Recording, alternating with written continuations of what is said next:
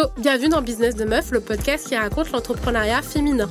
Je m'appelle Astrid et dans mes épisodes, vous trouverez toutes les ressources nécessaires pour vous inspirer, vous former et vous motiver. Toujours avec une pointe d'authenticité et de spontanéité. D'ailleurs, sachez que cette saison Business de Meuf est soutenue par Axonote, le logiciel français de la gestion d'entreprise qui permet entre autres de gérer sa boîte de A à Z en quelques clics. Pour vous en dire plus sur Axonote, c'est un logiciel qui permet de gérer sa relation client, ses emailings, ses devis et ses factures sur une même interface. Autant vous dire que ce logiciel pépite vous ira aussi bien si vous êtes en cours de création d'entreprise ou créé depuis des années. Je vous souhaite une très bonne écoute et je vous invite à vous abonner dès à présent au podcast à nos réseaux sociaux pour être au courant des prochains lives que je vais vous proposer avec mes invités. Vous pourrez aussi leur poser toutes vos questions et être au courant de toutes nos actualités. N'oubliez pas de nous laisser vos commentaires sur les plateformes d'écoute et je vous recommande fortement de rester jusqu'à la fin de l'épisode car nous avons préparé une surprise.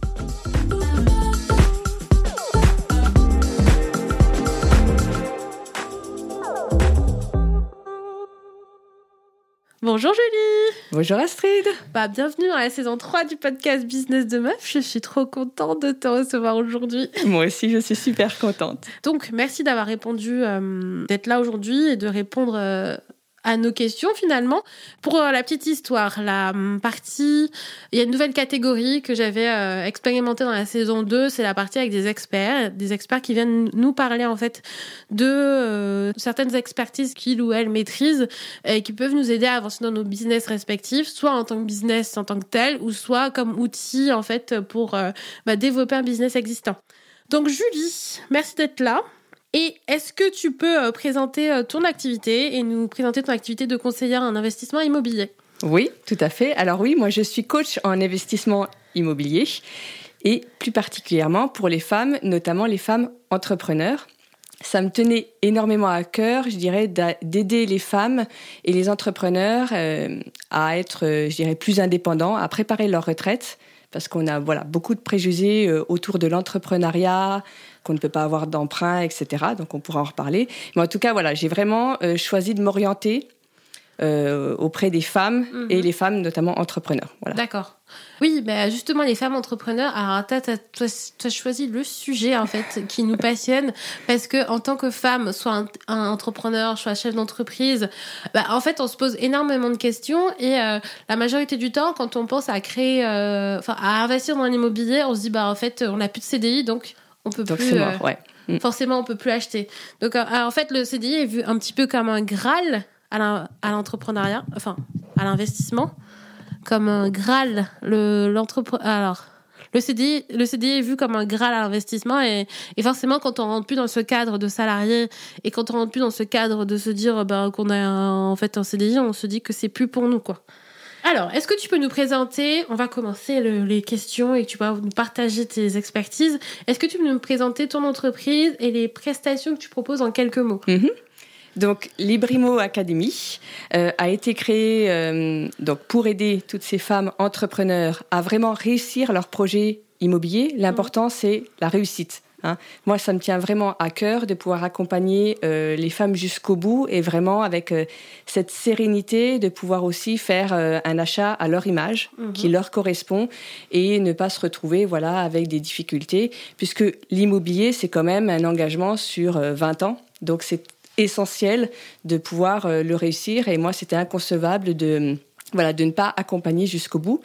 Et alors moi, je propose des programmes d'accompagnement. Donc j'ai mhm. trois niveaux de programme selon, je dirais, l'accompagnement personnalisé qu'on veut, avec toujours une base commune qui va être des vidéos, donc de formation, mais vraiment des vidéos de base pour l'essentiel, vraiment euh, de la compréhension de l'immobilier. Et après, entre, il y a des séances de coaching qui sont vraiment adaptées à la personne, à sa situation, à, euh, je dirais, euh, son euh, profil personnel, en couple ou pas, avec des mhm. enfants, son envie, quels sont effectivement, quel est l'objectif effectivement de son investissement immobilier, et tout ça en fait, bah, je les accompagne de A à Z, et je me suis aussi entourée d'experts parce mhm. que je voulais vraiment aussi apporter le maximum de valeur aux filles, et du coup par rapport à ça, moi j'ai une courtière partenaire qui intervient dans tous mes programmes mhm. pour préparer soit le je dirais, les comptes euh, au début, soit aider au niveau de la présentation du, projet lorsqu'on passe devant les banques, un, genre de, voilà, de coaching aussi financier. Il y a aussi euh, une notaire partenaire Et il y a aussi une expert comptable partenaire qui, pour le coup, intervient aussi dans les formations, avec qui j'ai co-construit le module fiscalité. D'accord. Et pour moi, l'essentiel, c'est que ces personnes, ces partenaires aussi, sont des investisseurs. Et ça, c'était essentiel pour moi dans le choix de, ma, de mes partenaires, c'est que ce mhm. soit aussi des personnes qui vivent aussi l'investissement immobilier et qui, qui, voilà, qui ne donnent pas juste des conseils de théorie, mais vraiment qui le vivent aussi. Au quotidien. Ouais. Donc tu as décidé de faire de l'investissement immobilier et euh, d'accompagner les femmes à monter leurs projets, mais ton programme, il se base sur toi, tes apprentissages personnels, ça on va en parler tout à l'heure, mais aussi euh, avec le regard et l'expertise de ton équipe avec... Euh, une courtière, bah, une équipe essentiellement féminine en fait. Euh, oui, oui, oui, voilà, naturellement, effectivement féminine pour aussi comprendre euh, les enjeux, en les, enjeux euh, mm. les blocages aussi, hein, que ce soit sur l'argent, les, oui, les objectifs, l'envie de transmettre, que voilà, qu'on se comprenne. Donc effectivement, effectivement essentiellement féminine. Alors l'expert comptable, moi j'étais en relation avec une femme, mais après comme c'est une plus grosse équipe, on peut tomber sur un homme, mais mm qui, a, la, je dirais, une, sensibilité aussi. C'était une vraie rencontre aussi. Et je dirais, chaque partenaire, c'est une vraie rencontre sur des valeurs partagées, d'accompagnement, de, de, je dirais, de professionnalisme, voilà, de qualité. Sur quelle expérience de ton parcours professionnel tu t'es basé pour proposer aujourd'hui ce service? Alors moi, j'ai effectivement commencé l'investissement personnellement en 2017. Mhm. D'accord. On a acheté avec mon conjoint donc plusieurs biens. Aujourd'hui, on a cinq immeubles et plus de plus de 30 biens. cinq immeubles, rien que ça. C'est énorme. Oui, mais euh, alors un immeuble, ça peut être un petit immeuble de quatre logements. On en reparle. Il faut aussi décomplexer oui, oui, oui. le, T'as pas acheté un building, par exemple non, non, non, non, pas encore. ça viendra peut-être. Ça viendra. Mais euh, alors, c'est pas non plus que ce que je conseille à mes clientes, c'est juste pour effectivement être euh, légitime dans l'expérience que j'ai mhm. eue, l'expertise, parce que je suis passée par différentes phases mhm. euh, aussi de l'investissement immobilier, que ce soit de l'achat où il y a déjà les locataires en place, que ce mhm. soit de l'achat avec des travaux de A à Z ou juste de la rénovation, et sur les différents régimes fiscaux aussi. Hein, moi, j'ai différents euh, régimes fiscaux. Alors, on parlait mais un peu des gros mots en, fiscalité, mais la SCI, le LMNP, location meublée non professionnelle, l'achat en nom propre avec du déficit foncier. on, on, on, entend tous ces mots-là. En tout cas, moi, j'ai utilisé tous ces supports mhm. parce que à chaque moment de ma vie et à chaque projet correspond effectivement le régime fiscal optimum voilà, pour sa situation. Et donc j'ai aussi testé un petit peu de tout et je me suis fait ma propre idée aussi de ça et aussi de l'expérience de la gestion avec les locataires. D'accord. Donc, euh, tu as fait de l'investissement propre, d'investissement en entreprise, oui. dans l'investissement euh, dans l'achat de biens meublés et loués. Oui, c'est ça. D'accord. Et euh, j'ai pas oublié un. Après, j'ai fait un Pinel où c'était une erreur. Ça, c'était le premier ah, premier en 2016. bah, au moins, tu le dis, tu vois. Voilà. Et, j'ai beaucoup appris. Et en fait, je veux dire, le, Pinel, en fait, j'ai été pas mal conseillé parce que l'objectif que j'avais à l'époque, c'était de défiscaliser étant salarié. Et donc, ça correspondait à ce, cet objectif-là. Ah, donc, la banque m'a, euh, voilà, m'a orienté vers cet objectif. Mais du coup, après coup, maintenant, quand je vois celui-là et tous les autres, oui. Pour moi, dans les critères que je me fais, que l'immobilier ne doit pas impacter non plus notre budget personnel euh, mm. tous les mois, et eh bien celui-là, tous les mois, là, je rajoute 200 euros tous les mois au bout. Et ce mhm. qui peut, euh, bah, sur 20 ans, voilà, c'est sur 30 biens, j'aurais pas pu faire ça. Oui, bien sûr. Donc, en fait, ça montre bien qu'en fonction de, de ta situation, soit si tu es chef d'entreprise, soit euh, si tu es salarié, bah, en fait, tes besoins vont pas être les mêmes. Oui. Et on va pas te proposer le même euh, projet immobilier. Exactement. D'accord. Donc, c'est là où aussi ton accompagnement est, est bien, parce que finalement, tu peux te concentrer sur chacun des profils. Oui, c'est ça avec euh, la, connaissance, euh, je dirais aussi, des intérêts de, chacun et la compréhension, c'est-à-dire je force pas non plus si une personne a, euh, je dirais, un blocage sur acheter un immeuble, le mot immeuble. Oui, mais Alors, tu m'as dit immeuble, moi j'étais en, PLS, quoi. je, je force pas, j'explique juste les intérêts. Et après, c'est vraiment les intérêts de chaque, chaque type d'investissement, un garage, maison, immeuble, voilà, appartement. Et après, on en discute et après un temps de réflexion, euh, ben, la personne soit elle arrive à, à modifier sa, manière de penser ou pas, et c'est pas c'est pas un problème. Mais moi, je m'adapte effectivement aussi en fonction de euh, ce que la personne se sent à l'aise à faire, et même au niveau montant. Il y a des personnes qui me disent moi je veux pas investir euh, plus de 100 000 euros, ça me stresse, ou je veux pas faire un emprunt à la banque. On essaie d'en parler, mais il euh, faut que ça, ça, respecte en fait la l'aptitude ou la capacité de la personne à, à, à gérer son emprunt, son engagement sur 20 ans, etc. C'est important aussi de ça, de, respecter ce que peut faire la peut, peut pas la pousser à faire quelque chose qui lui correspond qui lui correspond pas et demain elle va pas se retrouver parce que finalement c'est un bien que tu enfin que tu prends enfin un prêt que tu prends sur 20 ans 25 ans 30 euh, ans ça se fait plus maintenant ça se fait plus c'est plus avec les nouvelles règles là de de janvier euh, qui sont sortis, ça se fait plus. Ouais. 25 ans maximum. Et primo-accédant, donc les personnes qui achètent leur résidence principale, c'est 27. Mais comme nous, on est sur de l'investissement immobilier, c'est 25. Donc, euh, alors, est-ce qu'il faut que tu expliques un petit peu euh, quelle est la philosophie quand tu veux acheter un bien immobilier pour toi et quand tu veux faire de l'investissement immobilier et en faire ton business? Oui. Alors, il y a la résidence principale. La résidence principale, on va l'acheter parce qu'on a un coup de cœur. Oui. On va pas l'acheter par rapport à un prix, même si on a un budget en soi euh, défini, une surface définie, euh, un petit jardin ou pas, mais on va avoir le coup de cœur et on va, est-ce qu'on se sent bien ou pas dans le logement, est-ce qu'il nous plaît, si on aime bien euh, l'histoire, eh ben on mm. va peut-être aussi acheter avec de la vieille pierre, etc. Donc ça va être un coup de cœur. L'investissement immobilier, il faut le voir comme un business à part entière mhm. et sa rentabilité qui va avec. Et donc, on va pas forcément aussi prendre les mêmes critères. Par exemple, si, euh, par exemple, moi j'ai un, enfant, euh, une petite fille et, un chien, euh, je vais pas acheter un appartement sans extérieur. Ça ne mhm. correspond pas à mon mode de vie actuel, donc je vais pas faire le même investissement que si c'est pour, pour, voilà, pour une résidence, ma résidence ou un investissement immobilier. Et je vais pas non plus, par exemple, acheter de la vieille pierre, etc. Parce que là, on est sur des biens un peu plus haut de gamme, on va dire. il faut faire attention, euh, voilà, sur la location. Moi, je préfère acheter des choses euh, qui, qui vont plaire au plus grand nombre, mhm. qui sont blancs, qui sont facilement nettoyables, etc. Et il y a quand même cette, cette notion de rentabilité aussi. Euh, on pourra en reparler, mais un investissement immobilier, comme je disais, c'est de la rentabilité. Et le dernier point sur l'investissement immobilier, même si c'est pas pour nous, euh, la question que je me pose quand même, c'est est-ce que je m'y sens bien quand je le visite? Hmm. Que ce soit ou pas la taille qui me corresponde et le jardin ou pas, l'important c'est de dire quand je rentre dans le bien, est-ce qu'il est humide? Est-ce qu'il est lumineux? Est-ce que quand même je mettrai par exemple ma fille dedans? Est-ce qu'en gros l'environnement, voilà, il est sain ou pas? Ou on a peur de rentrer le soir euh, après 10 heures du soir? Et du coup, c'est les questions que je me pose quand même sur un investissement immobilier. D'accord. Est-ce que toi, euh, ça te parle est-ce que tu n'as pas envie de louer quelque chose qui ne te parle pas, toi, en tant qu'investisseuse? Oui, qui ne me parle pas dans le sens, dans la qualité des prestations que je fournis. Je ne pourrais pas euh, fournir euh, un logement qui est moisi, qui est pas lumineux, qui donne pas envie. Ça, c'est pas... C'est ouais, rédhibitoire. Ouais. D'accord.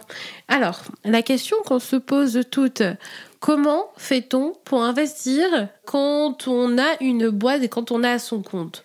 Parce que, euh, ayant discuté avec des banques, etc., euh, la majorité du temps, ce qu'elles me disent, c'est qu'il faut avoir au moins trois ans de passif, trois ans de bilan comptable.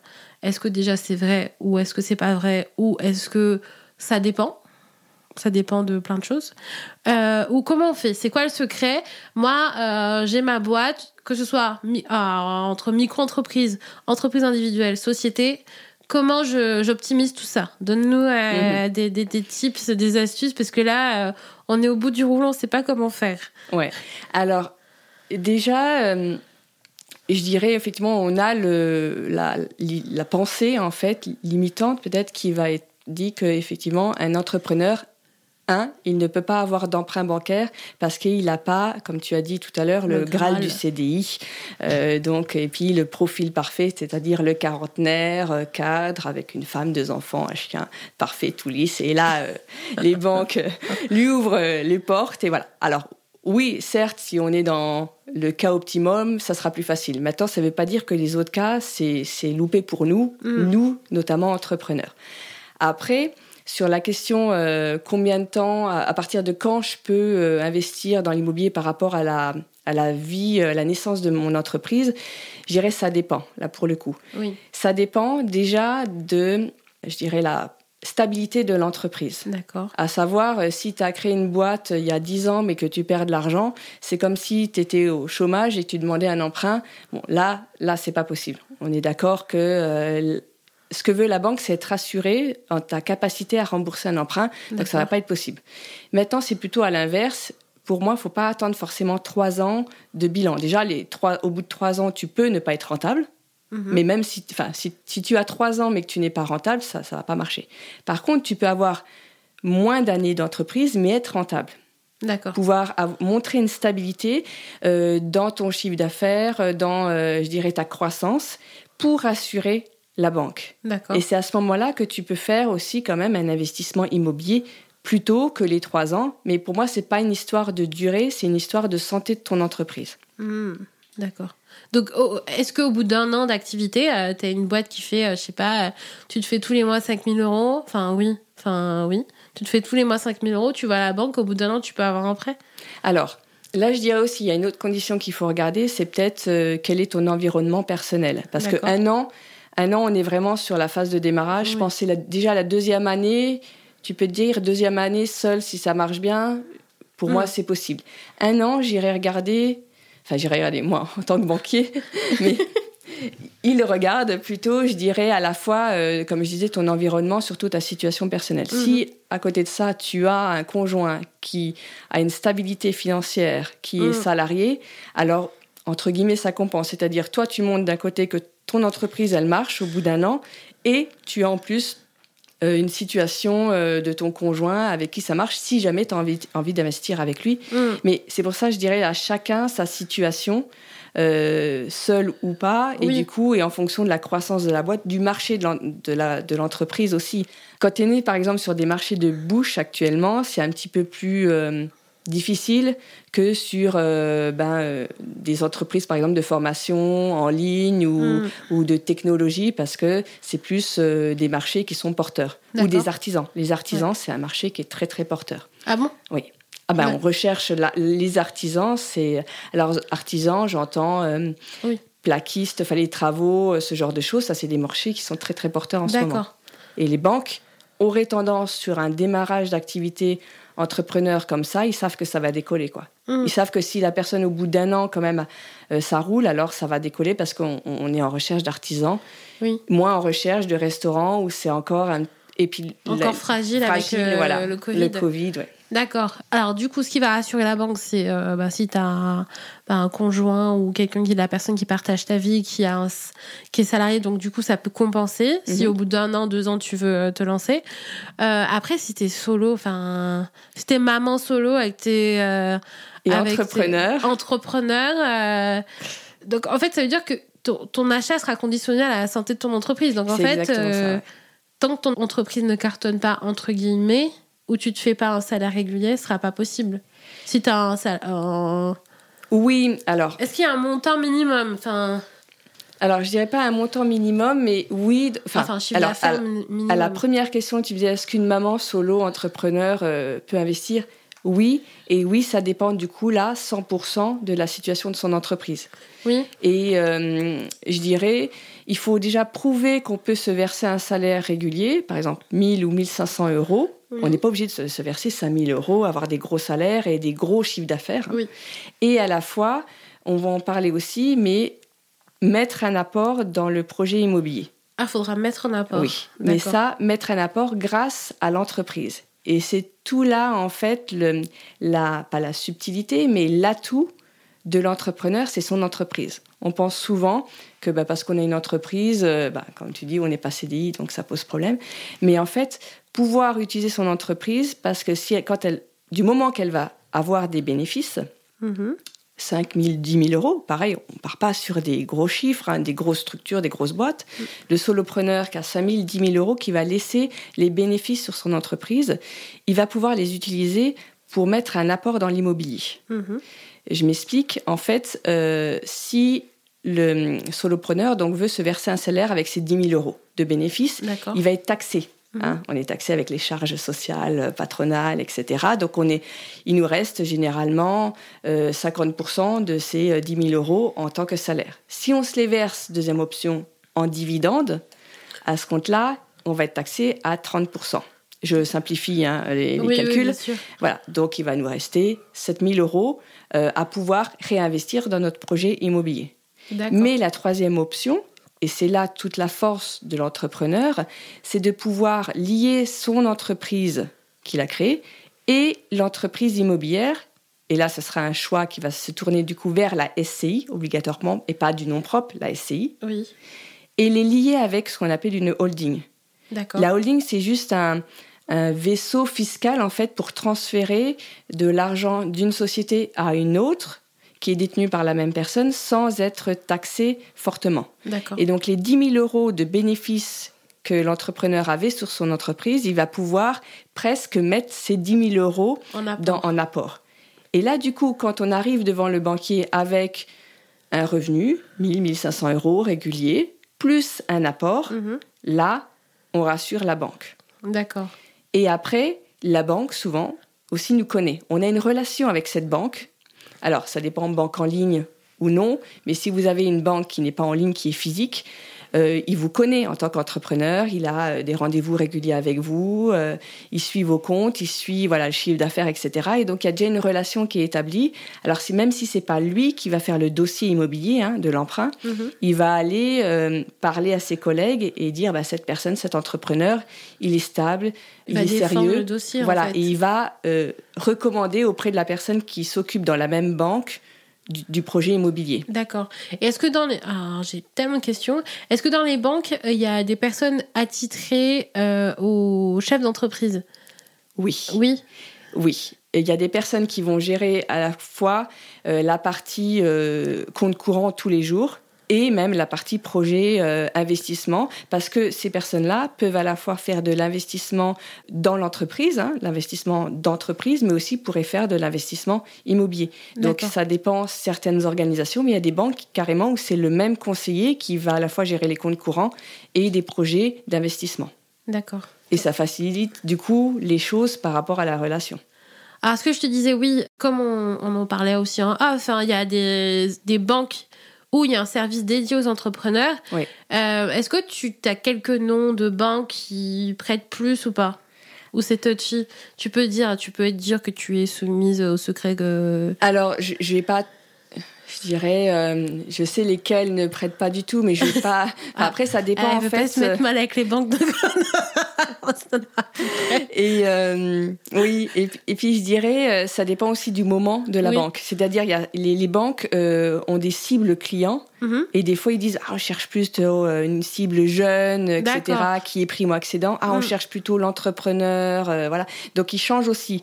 Ce que je vais dire aujourd'hui, ça peut sera peut-être plus vrai Plus dans six mois. ouais. Par contre, moi, je travaille avec ma courtière parce que au lieu de se casser les dents devant euh, Bah, un banquier. toutes les banques et d'aller voir toutes les banques parce que avoir un refus, ben, on peut se dire mince, en fait, ça, non, je ne peux pas emprunter. En fait, c'est Mm. pas ça. C'est que chaque banque a son profil client. Ouais. Il faut vraiment savoir par rapport au moment-là euh, quel est le profil client. Et donc moi, je travaille avec ma courtière dans la formation qui va savoir quelle banque, en fonction vraiment en plus du profil qui peut être un peu plus complexe que juste l'entrepreneur tout seul, quelle banque va mieux correspondre et pourrait potentiellement plus dire oui qu'une autre. D'accord. Moi, je sais par exemple que ma banque historique Mhm. euh, ne prête pas en SI. Ils ont fait le choix qui c'est plutôt Ah. là les salariés type achat en nom propre. D'accord. Est-ce que tu peux nous rappeler ce que c'est qu'une SCI Ah oui. Oui, tout à fait. Alors, une société, ça va être une, enfin une SI, pardon, ça va être une société civile immobilière. Et, et là, on est vraiment, on a le mot société par rapport à un achat en nom propre. D'accord. Donc la, la société, euh, la SI, notamment à l'IS, donc à l'impôt sur les sociétés, c'est comme euh, une SAS, euh, une SARL, elle est soumise aux impôts et elle, elle vit tout seule à part entière en tant que SI. D'accord. Alors que l'achat en nom propre, c'est-à-dire que moi, Julie, je vais acheter en mon nom à moi, Julie. D'accord. D'accord Et euh, je ne pourrais pas céder des parts de, de cet achat que j'achète en nom propre puisque je l'ai acheté en mon nom. Mhm. Alors que la SCI, je peux donner les parts, par exemple, à ma fille. C'est une société à part entière. D'accord. C'est comme, une, comme si tu achetais des actions, des parts. euh, Voilà, c'est plus ça. Et après, il y a différents types de SCI. Il y a la SCI à l'IS, impôt sur les sociétés, où là, on est pur euh, sur, purement sur une euh, société, gestion société, paiement de l'impôt Mhm. Euh, sur les sociétés, D'accord. où on est sur une SCI à l'IR, Mhm. la impôt sur les revenus, et donc ça va être un petit peu transparent fiscalement et ça va aller aussi, euh, je dirais, euh, se mettre sur notre fiche d'impôt qu'on a eu tant de revenus euh, et on va payer les impôts en tant que, je dirais, plutôt euh, comme, un, comme un salaire ou autre. Donc après, c'est D'accord. aussi un choix fiscal. Et est-ce qu'on paie aussi euh, tout ce qui est taxes foncières, euh, taxes d'habitation quand on a un SCI ou pas du tout? Alors, ça reste euh, la même chose. Le bâtiment en lui-même, il, il a, il est sur un terrain, etc. Donc tout ça, ça reste pareil. Mais soit on le paye nous, soit moi, Julie, je vais payer ma taxe foncière en mon nom. Donc je vais avoir une, une imposition avec mon nom sur la feuille en haut. Soit c'est le nom de la SCI. D'accord, ok. Mais c'est plutôt le choix de SCI, donc les sociétés ou non propres, ça va être vraiment sur l'objectif qu'on a et euh, aussi notre capacité financière à pouvoir supporter justement la taxation. D'accord. Donc il faut l'intégrer aussi Il dans... faut l'intégrer complètement dans le projet et dans la réflexion. Et est-ce qu'on peut mettre en location une SCI par exemple? Alors, c'est-à-dire? Je sais pas si. Alors, partons du principe. J'ai monté ma société, voilà, c'est une SASU. Voilà, je prends Oui. un exemple qui n'est pas du tout précis. J'ai monté ma, ma société en SASU. Euh, Aujourd'hui, je souhaite acheter un bien, je sais pas, à Nantes, Oui. parce que j'ai envie d'aller habiter à Nantes ou à Rennes, parce que tout le monde part là-bas. Euh, quitte Paris. Euh, je veux m'acheter un bien à Rennes. Est-ce que je peux m'acheter mon bien en SCI et mettre le siège de ma société dans, cette- dans cette SCI-là, par exemple? Ou ça se fait pas du tout? Oui, tu peux acheter ton bien en SCI, mais après, moi, je j'ai euh, l'adresse de la SCI où je reçois le courrier. Hein. Ouais. C'est vraiment ça. Euh, le siège social, c'est chez moi, à ma maison. D'accord. Dans ma maison, même si euh, j'ai acheté dans différentes villes. D'accord. Ça, c'est complètement décorrélé, Ouais. euh, mais c'est vraiment une histoire de courrier. Et du coup, par contre, la taxe foncière va être sur, le, sur ton bien à Rennes, hein, pas sur euh, là où tu es aujourd'hui. d'accord. Voilà. Et euh, par contre, et par exemple, si moi j'habite pas à Rennes, est-ce que je peux louer bah, En fait, si j'achète pas forcément un immeuble commercial, mais j'achète un, bah, un appartement, une Mhm. Oui. maison, euh, euh, plus précisément une, euh, comment on appelle ça Un ancien corps de ferme, voilà. Ah oui. Avec pierre apparente. avec pierre apparente et verrière, voilà. Et du coup, me dire que ce, enfin, ce logement-là, est-ce que je peux le louer ou l'utiliser? Mais ce sera dans un cadre. Alors, tu peux le louer à quelqu'un d'autre. Ça, on est dans le cas classique euh, de la location SCI, classique. d'une location, que ce soit en Mm. nom propre ou en SCI, on loue, le, on loue cette longère, euh, voilà. oui, c'est ça, verrière. avec verrière, bien sûr, précis. hein. Voilà. Et sinon, euh, si tu veux faire ton activité euh, dedans, et ben là, c'est un système effectivement où là, ta, ta société de départ, alors pas la SCI, mais ta société de Mhm. départ, et ben loue à la à, à travers un bail commercial, Ouais. elle loue le bien. D'accord. Et euh, c'est généralement ce qu'on fait euh, quand on a un commerce physique. À un moment donné, quand ça marche, on finit par acheter en fait les murs de, de là où on est. Et du coup, on, on utilise effectivement l'ASI pour pouvoir acheter physiquement les murs. Et puis, on, on se loue entre nous-mêmes. quoi. La société euh, Donc- sur laquelle tu fais loue euh, à la SCI le logement. D'accord. Donc en fait, on peut avoir sa société, Mhm. louer son bien à la SCI, Oui. et quand tu as suffisamment de cash, ben, tu peux racheter ta SCI en fait. Enfin, Ah, tu la laisses comme ça. Elles sont. Oui, enfin, oui, Oui, en fait, l'argent ne part pas euh, ailleurs. ailleurs. La- Oui. L'argent reste à la maison. C'est comme quand tu es propriétaire et que tu achètes ta maison principale, ben c'est pareil. Là, T'es euh, locataire et t'es locataire, euh, ben là en fait euh, tu payes pas de loyer, mais tu rembourses ton emprunt, ben là c'est pareil. euh, D'accord. au lieu de payer un, un propriétaire, ben là tu, c'est pareil, tu vas payer à le loyer, tu vas le payer à l'ASI. Oui, en fait c'est toi. Je sais que dans certains cas, il y a certains logements. Alors, je sais pas si c'est uniquement pour les logements sociaux, mais quand tu es resté longtemps dans, un, dans une location, des fois, ils revendent des immeubles Mhm. et en fait, ils te font, euh, je sais pas, quand ça fait 20 ans que tu es là, comme ça fait 20 ans que tu as payé ton, ton loyer, du coup, c'est amorti et du coup, ils te font un prix beaucoup moins important quand tu rachètes euh, les murs dans la location. Ça arrive parfois, mais après, je pense que c'est un peu plus isolé. hein. Oui, c'est plus isolé, ça serait pas le principe. Euh, là, là, je dirais. euh, Ça se revend comment une... Enfin, j'ai trop de questions. Ça se revend comment une SCI euh, comment ça se revend une holding, mais là, on n'aura pas assez de oui, temps et pour... puis je crois on va rentrer dans des, Dans choses- un des détail, détails je- techniques. Je euh, perdre tout le monde. J'espère que vous êtes encore là. Vous n'êtes pas encore endormis avec tout le truc. Oui, tu fais ça, tu investis de telle manière, etc. Je Euh, pense que juste la euh, ce qu'on retient de ça, c'est que Mm. chaque cas est particulier. C'est ça le truc. Et en fonction de chaque personne qui va avoir ou pas un local physique ou pas, qui va Ouais. vouloir euh, faire une donation à ses enfants, qui va vouloir euh, finalement investir seul, Mm. etc. C'est plutôt en fait là, on peut pas tout regrouper, mais chaque euh, situation sera différent. sera différente. ouais. Oui, il y a des gens, comme tu disais au départ, qui vont avoir peur d'investir Ouais. euh, 100 000 euros. Eux qui- Et d'autres personnes qui vont pouvoir acheter un, un immeuble ou deux euh, voilà, ouais, sans, sans sans problème. de peur de passer à l'action. Donc c'est un attrait plutôt perso et euh, ok. Alors, tu nous as expliqué comment on faisait pour acheter une maison quand on était freelance. Euh, quels sont les indispensables pour emprunter en tant que chef d'entreprise? Qu'est-ce que si tu avais trois trucs euh, à nous dire? Eh Je ben- crois qu'on avait déjà répondu à cette question. Ouais, bah, je vais juste résumer. Euh, les indispensables, ça serait d'avoir un, un revenu fixe, Ouais. 1000, 1500 euros, ça suffit. D'avoir euh, une, une entreprise qui est stable, pas forcément trois ans, mais une entreprise euh, qui est stable, d'autant plus sur un marché qui est porteur Mhm. et qui a prouvé aussi le marché qui est stable. Et euh, je dirais du coup de pouvoir mettre un apport, que ce soit un apport à travers personnellement, Mhm. c'est-à-dire en direct, ou à travers sa société avec l'explication de la holding. C'est ça, je dirais, les trois critères pour pouvoir, euh, je dirais, commencer à se poser euh, la question de la possibilité de faire un investissement. D'accord. Et euh, quand on décide de négocier avec sa banque, Mhm.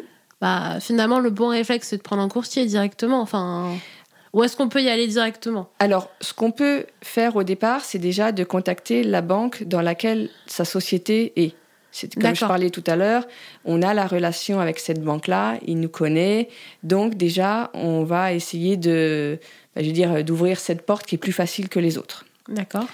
Si jamais euh, la banque n'est pas récep- réceptive, ou alors que ce soit par exemple une banque en ligne, où là les banques en ligne ne font pas d'emprunt immobilier, ils font que plutôt de la gestion compte courant euh, de l'entreprise.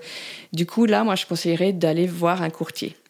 D'accord. Parce qu'il faut quand même être clair, l'entrepreneur n'est pas dans la situation optimum, c'est-à-dire le CDI, 40 ans, avec sa femme, etc. Donc, autant se donner toutes les chances de son côté et de pas se décourager et d'aller voir directement le courtier qui maîtrise complètement euh, nos profils spécifiques. D'accord. Donc un courti- courtier plutôt spécialisé pour les entrepreneurs. Ça existe euh Alors, non, Non ça n'existe pas, mais les courtiers, ils, ils savent euh, quelle Ils banque, une- voilà, ils Ouais. ont une sensibilité sur ça, en tout cas euh, par rapport à nous. Oui, et c'est pour ça que moi je l'ai intégré aussi euh, juste dans mes programmes, parce que ça c'était très important. Oui. Alors du coup, ça, tu m'as répondu. Quels sont les réseaux d'experts que nous devons avoir en, en notre entourage? Donc un expert, un, Expert un comptable, expert notaire. ouais. comptable, un notaire, un courtier. Dans quel cas de figure on se voit automatiquement euh, refuser un prêt? Ben, En fait, si on n'a pas d'argent. Alors, si, comme je l'ai dit, si euh, son entreprise elle est pas stable, oui. si tu perds euh, 30 000 euros tous les ans, le banquier va se dire mais comment, si jamais il y a un imprévu, comment comment il rembourse euh, l'emprunt quoi. D'accord. Donc euh, là, et c'est comme, je dirais, la personne au chômage qui a découvert. On est dans l'extrême, mais là, euh, c'est pas la peine d'aller voir euh, le banquier, euh, ça ouais, va pas marcher. On sait jamais hein, sur un Sur un malentendu. ouais. Alors du coup, je vous prête un million. Ah d'accord, merci. Euh, Alors comment clairement euh, l'immobilier peut devenir un business? Enfin voilà, comment tu, tu peux te dire que ça... Il y a le fait d'être entrepreneur et de se dire je peux acheter, ça c'est un premier step. Ouais. Et deuxième step, c'est de se dire euh, ben j'ai envie de devenir euh, investisseur en immobilier. Ouais. Est-ce que c'est un rêve ou est-ce que c'est possible? Alors c'est possible. C'est possible, alors je dirais euh, qu'il faut quand même du coup là avoir une capacité financière qui va être un petit peu plus importante. C'est-à-dire tout à l'heure je parlais de critères avec 10 000 euros d'apport et puis euh, 1000, 1500 euros de salaire. Là, si on veut vraiment devenir investisseur immobilier, cumuler les biens, euh, donc augmenter son taux, son, son, son endettement euh, auprès d'une banque, il va falloir quand même là avoir une peut-être une plus grosse boîte avec plus de bénéfices et plutôt injecter 40 000, 50 000 euros parce qu'en plus on va être sur des projets qui sont plus gros Hein. Euh, on est sur 8% des frais de notaire qui aujourd'hui sont demandés en apport dans des projets. Mhm. Donc si on est sur des projets à 400 000, 500 000, et bien, tout de suite, il faut sortir 40 000, 50 000 euros de frais d'apport. Et donc, il faut que l'entreprise gagne euh, quand même, fait plus, fasse plus de bénéfices. D'accord. Donc, je dirais, pour devenir investisseur immobilier quand on est entrepreneur, il faut quand même euh, déjà donc plusieurs années d'expérience dans sa boîte pour vraiment montrer une stabilité, une maîtrise de son entreprise mhm. et puis euh, gagner, euh, je dirais, un salaire qui est plus important avec des apports liés à du bénéfice plus important. Tout est une, histoire d'effet d'échelle, quoi. Si on veut cumuler, eh ben, il faut quand même aussi pouvoir montrer des capacités financières plus importantes. Et à quel moment ça devient, enfin, quels sont les avantages et les inconvénients de devenir investisseur en immobilier il n'y a que des avantages. si on achète bien, si on achète bien, si on comprend bien le marché, euh, qu'on choisit le bon régime fiscal, pour moi, je vois que des avantages. D'accord. Alors, bien sûr, sous euh, l'hypothèse, et on en a parlé, de, cet investissement euh, qui apporte de la sérénité, c'est-à-dire qu'on choisit ses locataires, on n'a pas de problème du coup d'impayé, euh, on a des biens qui sont hyper propres, donc on n'a pas non plus de problème du chauffe-eau, de la fuite à droite, à gauche. Mhm. Donc tout ça, c'est un ensemble. Quelles sont les erreurs les plus courantes que tu peux voir Déjà, la première erreur, ça va être sur le, le choix de la rentabilité du bien. On se dit que voilà, mettre 200 euros en plus pour rembourser le crédit, c'est une super affaire. Mais euh, comme je disais, c'était mon premier investissement immobilier. Et pour moi, c'est une erreur parce qu'on est en train de s'enchaîner sur les 20 prochaines années à sortir 200 euros de sa poche personnellement pour investir dans l'immobilier. Donc l'important pour moi, c'est que ça soit un bien qui s'autofinance. S'autofinance. Quand, on veut le louer, on est d'accord. Quand on veut le louer, oui, on est d'accord. S'autofinance, ça veut dire que toutes les dépenses qu'on a, que ce soit, euh, euh, je dirais, les taxes, les impôts, les petits travaux d'entretien vont être couverts par, euh. par, les loyers à 100%. D'accord. Pour moi, c'est pas, pas, pas normal, je vais pas dire ça, mais c'est pas viable sur le long terme de rajouter tous les mois, etc. Si on a des changements de vie à un moment, ben on va se retrouver coincé. Oui, parce que tu auras quand même les 200 euros à ah, sortir. Ah, et la banque va aller les, chercher, les chercher, voilà. Donc euh, la banque va vouloir que l'on rembourse l'emprunt. Donc ça, on ne sait pas ce qui va se passer dans 10 ans, 15 ans dans notre vie. Donc souvent, euh, les gens sont contents parce qu'ils achètent euh, quelque chose dans des grandes villes, très cher, avec l'optique de revendre en plus-value. On ne sait pas non plus. Oui. Généralement, oui, aujourd'hui le marché euh, augmente, etc. Mais quelle plus-value? Mais avec un effort, ce qu'on appelle un effort d'épargne qui va être important. Hmm. Et cet effort d'épargne, eh ben, il va pénaliser le niveau de vie de la famille et puis, euh, ben, euh, un peu bloqué aussi sur les futurs projets immobiliers, parce que du coup, on peut pas en faire un deuxième comme ça, sinon à un moment, on se met le couteau sur la, sous la gorge. Parce que j'avais, j'avais discuté avec, un, avec une banquière qui me disait que, alors, euh, quand on avait déjà fait l'acquisition d'un premier bien, quand on veut faire l'acquisition d'un deuxième bien, ben, en fait, ils partent avec le principe que son niveau de... Ah, comment on dit? De taux d'endettement? Le taux d'endettement, il est imputé euh, du premier bien qu'on a eu. Oui. Alors, il y a eu une nouvelle loi du Haut Conseil de stabilité financière qui est sortie en janvier 2022 et qui a complètement effectivement bouleversé euh, le, calcul du taux d'endettement. On n'est plus à trois fois, euh, au moins trois. Alors, le loyer doit faire trois fois le alors ça, c'est pour la partie le locataire qui va chercher son bien pour être sûr qu'il soit en gros qui va te payer ton loyer. Mais là, on est plutôt sur un, le taux d'endettement a été fixé à 35% et assez ferme, c'est-à-dire on ne peut pas dépasser les 35%. Sinon, les banques, elles se font taper dessus. On entend aussi beaucoup de choses là-dessus en disant oui, mais moi, j'ai un cas dérogatoire, etc. Oui, mais la, manière générale, c'est dire 35%. Donc, il faut mm. apprendre à jouer avec ça. Et euh, je dirais, c'est la méthode de calcul qui a changé. D'accord. Avant, effectivement, on faisait ce qu'on appelait un calcul différentiel. Donc, on allait prendre la différence entre son emprunt et les loyers et du coup, euh, un investissement immobilier où on ne sortait pas d'argent, hein, que ça s'auto-finançait, on est toujours dans cette hypothèse, mhm. en théorie, ça, n'impactait pas ton taux d'endettement, puisque ça, ça, vit, enfin, l'investissement immobilier, il vivait tout seul dans son coin mhm. euh, et qu'il n'allait pas te manger ton, ton reste à vivre mensuel. D'accord. Et maintenant, ils ont changé la méthode de calcul où ils font vraiment il compare euh, toutes les dépenses par rapport aux revenus. Et du coup, euh, même si le bien il est rentable, eh ben, ton taux d'endettement il va être impacté par ton investissement immobilier. Ça, c'est la nouvelle règle en ce moment. C'est pour ça que pour contrer un petit peu ça et ne pas plutôt être sur euh, borderline par rapport aux critères et trouver hmm. des banques qui sont moins regardantes, moi j'ai pris le parti de travailler avec la courtière et de vraiment travailler en amont les comptes pour baisser ce taux d'endettement. Hmm. Parce qu'il existe des solutions pour baisser le taux d'endettement. Déjà, euh, si on a des prêts à la consommation, il bah, faut les racheter parce que ça, ça, ça plombe vraiment le taux d'endettement. Et aussi, sinon, euh, aller euh, rallonger les durées d'emprunt. On est quand même sur des taux qui sont bas, même si aujourd'hui les, les, je veux dire, les taux d'intérêt remontent. On n'est pas, on n'est pas à 3, 4% on est encore bas. Mhm. Donc euh, l'idée, c'est de rallonger sa durée d'emprunt ou de regrouper ses emprunts pour baisser euh, ses mensualités, les rallonger et du mhm. coup baisser automatiquement le taux d'endettement pour pouvoir réinvestir. D'accord, ok. Et c'est comme ça que moi je travaille avec mes clients, avec la courtière. D'accord. Donc euh, on n'est plus sur le même modèle. Euh. Oui, depuis janvier, ça a un petit peu été. Il y a eu pas mal de changements en fait depuis janvier. Euh. Ouais, alors en fait, le monde de l'immobilier a pivoté en 2022, clairement. Moi, quand j'ai démarré en 2017, on pouvait facilement trouver des biens rentables. On nous prêtait facilement à 110%, c'est-à-dire 100 mètres d'apport. Mhm. Tout était facile en SCI, etc. Et c'était un petit peu l'abus. Et du coup, il y a eu pas mal de dossiers d'endettement et de, voilà, de, personnes en difficulté parce que des personnes qui avaient mal acheté, qui ne savaient pas gérer, hmm. qui avaient des emprunts avec des gros immeubles et puis qui n'arrivaient pas à, louer, etc. Donc là, en fait, il y a eu euh, deux pivots qui ont été faits en 2022 et aujourd'hui, pour se lancer dans l'immobilier, il faut plutôt être, entre guillemets, connaisseur ou accompagné.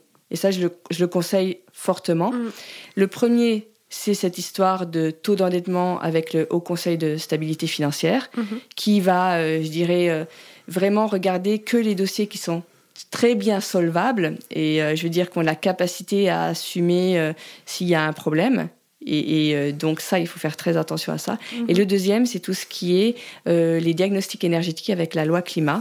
Ah oui, c'est vrai. Voilà, qui a aussi énormément impacté les choses parce que souvent, les personnes euh, je dirais, qui sont propriétaires, enfin souvent non, il y a certaines personnes qui louent des biens qui sont pas, je dirais, euh, corrects. Corrects dans le sens aussi isolation, humidité, ventilation avec la VMC, etc. Et donc là, le gouvernement a voulu un petit peu protéger le locataire et du coup euh, imposer des travaux de rénovation aux propriétaires. Mhm. Et donc, du coup, là, il faut faire attention, puisque sur le marché actuellement, il y a beaucoup de biens qui sont en F et en G, et que euh, je dirais euh, les personnes essayent de nous fourguer un petit peu. oui, oui, bien sûr. Voilà. Parce qu'ils savent que d'ici 2025, ben, ils vont pas pouvoir le, revendre. Et de louer surtout. Oui, le, ils vont pas pouvoir le, louer. Et euh, donc moi, je fais très attention à ça. Soit c'est une opportunité d'acheter un logement mal isolé parce qu'il y a des isolations qui sont faciles à faire. Mm-hmm. Soit c'est une grosse arnaque parce qu'il faut tout casser, casser tous les murs et tout refaire. Et en copropriété, si les autres ne votent pas, sont pas d'accord, ben on est on est coincé quoi. On peut pas louer son bien dans un immeuble où on n'est pas maître des décisions, où il faut tout refaire à l'intérieur, etc. Hmm. Enfin c'est voilà, donc il y a les deux parties. Ça peut être une opportunité pour l'investisseur ou ça peut être vraiment, euh, je dirais, un terrain glissant. Et hmm. là, il faut avoir un, un œil un peu aguerri euh, là-dessus. Et moi, je vois énormément d'annonces immobilières hmm. où c'est marqué idéal investisseur et c'est une arnaque un logement en G. C'est ça que tu as créé les... Voilà, Julie et plus les petites annonces. les, petites annonces. Hein. Enfin, les patates, les petites annonces. Et effectivement, on voit, euh, on voit pas mal d'arnaques oui. en ce moment sur ça. Ouais, donc euh, quand on veut faire l'investissement immobilier, dans tous les cas, il faut avoir une veille constante euh, sur ce qui se passe. Oui, sur ce qui se passe, les nouvelles règles, les tendances actuellement, parce que l'immobilier, c'est des projections à 20 ans. Mm. Et donc, euh, on fait un emprunt et on calcule des rentabilités avec des loyers, mais sur 20 ans. Mm. Donc, les changements de loi qui, peut, arriver dans les 20 prochaines années vont arriver. Alors, il y en a peu, hein, mais la loi climat, ça paraissait évident sur ce genre de choses. Donc, il faut faire attention. Euh, selon toi, quels sont les créneaux porteurs où on doit absolument être euh, actuellement? Bon, le Pinel, on va oublier. voilà, le Pinel, non. Ouais. Euh, il y a une, en fait. J'ai envie de te demander pourquoi non au Pinel Alors, Enfin, après, c'est ton parti pris, mais. Euh, c'est mon parti pris, oui. Généralement, maintenant, quand tous les investisseurs immobiliers euh, un peu aguerris vont avoir un peu le même, je dirais, parti pris que moi. Et je vais prendre mon exemple. Donc, moi, j'ai acheté, euh, j'ai acheté un Pinel en 2016 pour la défiscalisation. Mhm. ce Pinel, je l'ai acheté à travers un promoteur immobilier et la banque qui me proposait le crédit qui allait avec. Et par rapport à ça, euh, généralement, comment se, font, euh, en fait, euh, comment les promoteurs immobiliers gagnent de l'argent? C'est normal à un moment, mais c'est que le bien est généralement 20% plus cher que le marché. Donc moi, déjà, j'ai surpayé mon bien, mais je m'en suis pas rendu compte. Et puis, comme j'étais attirée, tu vois, par la.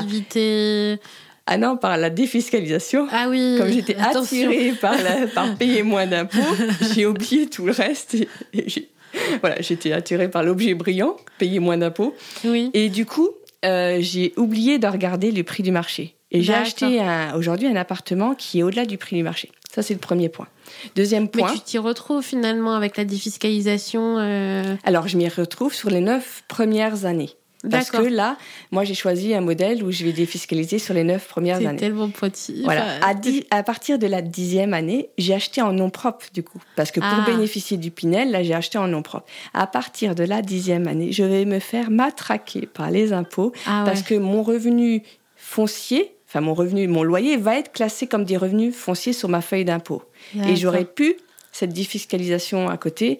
Et alors là, je vais ah. prendre plein pot tout ce que moi je ne fais pas aujourd'hui, je vais prendre plein pot l'impôt, euh, voilà, à hauteur de 30 à 50% sur mon loyer, mon, loyer euh, que je loue dans cette, cet appartement-là. Et troisième point. J'ai cru que tu avais fait un calcul de rentabilité sur 20 ans et que tu avais vu qu'à tel moment, ton taux allait changer. Non, non. Tout ça... simple, tout simple. À partir de la dixième année, j'ai pu cette défiscalisation et là. Euh, ah d'accord, mais c'est pas tout le long où tu, euh, où tu payes le bien en fait. C'est juste les sept premières années que tu as, les dix premières années. En fait. Ben, les neuf premières. En, fonction, tu as 3, 6, 9, en fonction du régime que tu prends, tu as une défiscalisation sur une durée. Ah, mais après, tu as choisi un régime fiscal tellement pénalisant. Voilà. Et tes pieds et poings liés par rapport à ça. Pourquoi? Parce qu'imagine que tu veuilles le revendre au bout de la dixième année. Tu dis, bon, ouais. Je lui dis, tu vas revendre ton bien dans dix ans. Mm. Le problème, c'est déjà, j'ai acheté dans une résidence où il y avait à peu près une centaine de biens qui sont tous pareils, avec tous les mêmes investisseurs comme moi, qui vont vouloir potentiellement revendre leurs biens. Mm. Déjà, il faut s'imaginer qu'il est déjà plus cher que le marché. Et en plus, tout le monde va vendre le même bien que moi sur le marché. Donc il n'y aura pas de singularité. Voilà. Et en plus, j'ai fait un engagement sur la TVA sur 20 ans. Donc si, si je euh, revends mon, mon investissement avant mes 20 ans, je vais devoir rembourser la TVA que j'ai bénéficié de la TVA. D'accord. Donc en gros, c'est un micmac pour euh, Enfin voilà, c'est poussé par les banques et par l'État parce que ça crée, euh, je dirais, un effet de travaux, des logements. Mais en investissement immobilier, L'erreur, pour moi, numéro un, si on revient, je pense que c'était ça la question, hmm. le Pinel. D'accord, ok. J'allais dire, tu vas passer dans, dans le homestaging là, avec Stéphane Plaza. Maison à vendre. Maison à vendre, c'est ça. Oui, ah bah Mais alors, généralement, c'est je me fais pas forcément des amis parce que j'ai un œil plutôt euh, critique sur les choses, que ce soit le Pinel ou que ce soit le bien quand je fais mes émissions. Et du coup, j'ai pas mal d'agents immobiliers qui me suivent, mais plutôt parce que euh, j'ai tendance à parler franchement du bien. Bah oui. Et à voir tous les défauts, etc. Alors du coup, moi, moi, j'ai pas de, j'ai pas de parti pris à vendre le bien ou pas. Moi, je touche pas de commission sur la vente du bien, donc je dis honnêtement ce que tu euh, penses, les, euh, avantages et les inconvénients du bien. Bah oui, mais donc, tout à euh, fait des fois, voilà, des fois, ça peut être un peu. Ça peut être piquant, oui. mais c'est pas grave. Hein. tu fais ton, tu fais ton travail. voilà. Alors, si tu avais un conseil à donner, que serait-il? Enfin, n'achetez pas un Pinel. Euh, je sais pas. Si tu veux. Ah oui, si tu avais un conseil à donner à une femme entrepreneur qui souhaite bah, acheter demain, qu'est-ce, qu'est-ce que tu donnerais comme euh, avis? La question était longue, je suis désolée. Pas de souci. Déjà, je dirais de penser que c'est possible. Ça, c'est une première étape de prise de conscience. Mm-hmm. Voilà, de vraiment penser que euh, c'est possible et deuxièmement que c'est important au-delà de la rentabilité, au-delà de comment acheter quoi, quel régime, tout ce qu'on a pu discuter là, qui est une étape importante de la réussite de son projet, au-delà de ça, c'est de savoir pourquoi on le fait. Et pourquoi on le fait, pour moi, c'est hyper important pour les entrepreneurs, alors que ce soit hommes ou femmes, Mhm. mais d'autant plus pour les femmes, c'est que on ne pense pas souvent à la retraite. hein. On est focalisé sur nos entreprises à court terme, etc. Il faut que ça marche. Mais la retraite, selon le régime euh, qu'on a choisi de son entreprise, eh ben, elle va peut-être être euh, très faible. Mm. Et donc, du coup, il faut se protéger. On ne peut pas se dire qu'après, quand on aura travaillé toute une vie, eh ben, ne pas avoir euh, ce- un complément ou du moins avoir une petite retraite. Mm. Deuxièmement, il y a, euh, en tant que femme, potentiellement maman, il y a aussi l'importance ou la fierté de pouvoir transmettre à ses enfants. Mm. Et ça, c'est aussi important. Et moi, euh, je voulais, par exemple, ça a été un déclencheur en fait. On n'en a pas parlé, mais Chloé, ma fille, ça a été un déclencheur Oui. parce que je voulais lui permettre d'avoir la, la vie ou le métier qu'elle veut. Et des fois, il y a des métiers qui sont plus difficiles que d'autres, qui payent un peu moins, voilà, les artistes, etc. C'est peut-être plus compliqué, mais j'avais pas envie qu'elle choisisse le métier par défaut pour en vivre et qu'elle puisse faire le choix qu'elle veut. Et je pense que c'est un des plus beaux cadeaux qu'on Oui. peut offrir à ses enfants. Et l'immobilier, il permet ça. D'accord. Si on le fait, enfin, on peut le, on peut le faire, un, pour sa retraite, pour soi. Deuxièmement, pour la transmission à ses enfants. Et troisièmement, moi, je le vois comme une sorte de sécurité. Mm. Euh, sécurité, c'est-à-dire si demain, on en a déjà parlé, mais si demain je ne suis plus là, moi, mon conjoint, eh ben, il y a quand même un système, parce que là, on a des emprunts euh, et des assurances sur les biens. Mm. Et grâce à ces assurances, euh, nos projets immobiliers, nos immeubles vont être remboursés. La Oui. banque, voilà, l'emprunt va être remboursé. C'est certes pas l'objectif de départ, on est d'accord. Mais euh, si demain, nous, on n'est plus là et qu'elle en- n'a pas encore fait ses études, elle pourra revendre ses biens pour se payer ses études. Et ça aussi, ça n'a pas de prix. Mm. C'est une sorte d'assurance vie que je lui rajoute en plus de tout le reste. Parce que euh, on se dit voilà en plus de la euh, la douleur de plus avoir ses parents ou quoi un accident de la vie eh ben euh, elle va galérer pour faire le métier qu'elle voulait donc Mhm. je lui- voilà je lui offre aussi cette possibilité de la sécuriser donc pour moi au- voilà le conseil que je peux donner c'est de penser que c'est possible Mm. et de le faire pour ces raisons là et après effectivement bien le faire avec en étant accompagné, etc. Parce que le montant de l'investissement, il est suffisamment euh, important pour ne pas être pris à la légère. 100 000, 200 000 euros sur 20 ans, si on le fait mal, ça peut coûter, euh, voilà, nous, nous, bah, nous déstabiliser dans notre vie de tous les jours. Oui. Donc c'est aussi important euh, de bien le réfléchir. Voilà ce D'accord. que je pourrais dire. D'accord, mais euh, tu as tout à fait raison. hein. Parce que euh, ce que j'ai appris il n'y a pas si longtemps que ça, c'est que sur tous les biens immobiliers, le patrimoine Ouais. était détenu à 1%. Mon, le, patrimoine, le patrimoine mondial hein, est détenu à 1% par les femmes. Et elles l'ont parce que soit elles en ont hérité de Ouais. leurs parents ou de leur père, soit parce qu'elles ont été veuves. Oui, c'est vrai. Déjà 1% du... euh, Voilà, donc euh, il y a à faire. Il y a des biens achetés. euh, Oui, et il y a à faire, je pense, en plus, pour les raisons que je viens d'expliquer. Mm. Les mamans, on est encore, je pense, encore plus sensibles à, Oui. à ça, à la protection de nos enfants. Donc, euh, maintenant, l'immobilier, ça peut paraître comme étant un, un monde d'hommes. hmm, Ça l'était, mais c'est comme tout. Je pense qu'une femme euh, peut se faire sa place. Et moi, par exemple, j'ai une très très bonne relation avec mes locataires, ça passe très bien. Et justement, il y a peut-être cette euh, finesse féminine qui fait que quand ils ont un problème euh, hmm. de plomberie ou autre, ils vont pas s'attendre à ce que je répare, mais ils vont me laisser le temps d'appeler l'artisan et être peut-être un peu plus patient, tu vois. D'accord. Et donc, euh, Ça peut être un atout finalement. voilà, moi je trouve que ça passe très très bien euh, avec mes locataires. Et, euh, et du coup, euh, je me sens très à l'aise dans ce milieu-là. Oui. Et c'est- voilà, possible aussi. Et il y a la touche féminine de la déco.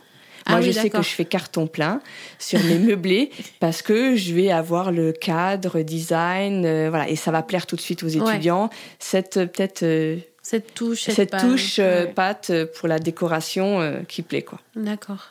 Ben, merci euh, Julie. Ben, Euh, Merci aussi. Tu avais partagé toutes ces astuces, toute ta vision, euh, de nous avoir sensibilisé aussi au fait de, de pouvoir acheter et euh, de se dire qu'on est entrepreneur, on peut acheter aujourd'hui, c'est pas, euh, c'est pas, c'est pas- Impossible. impossible, oui. Merci. je C'est pas forcément euh, le chemin le plus facile, mais c'est pas impossible. C'est pas impossible. Euh, où on peut te retrouver, Julie?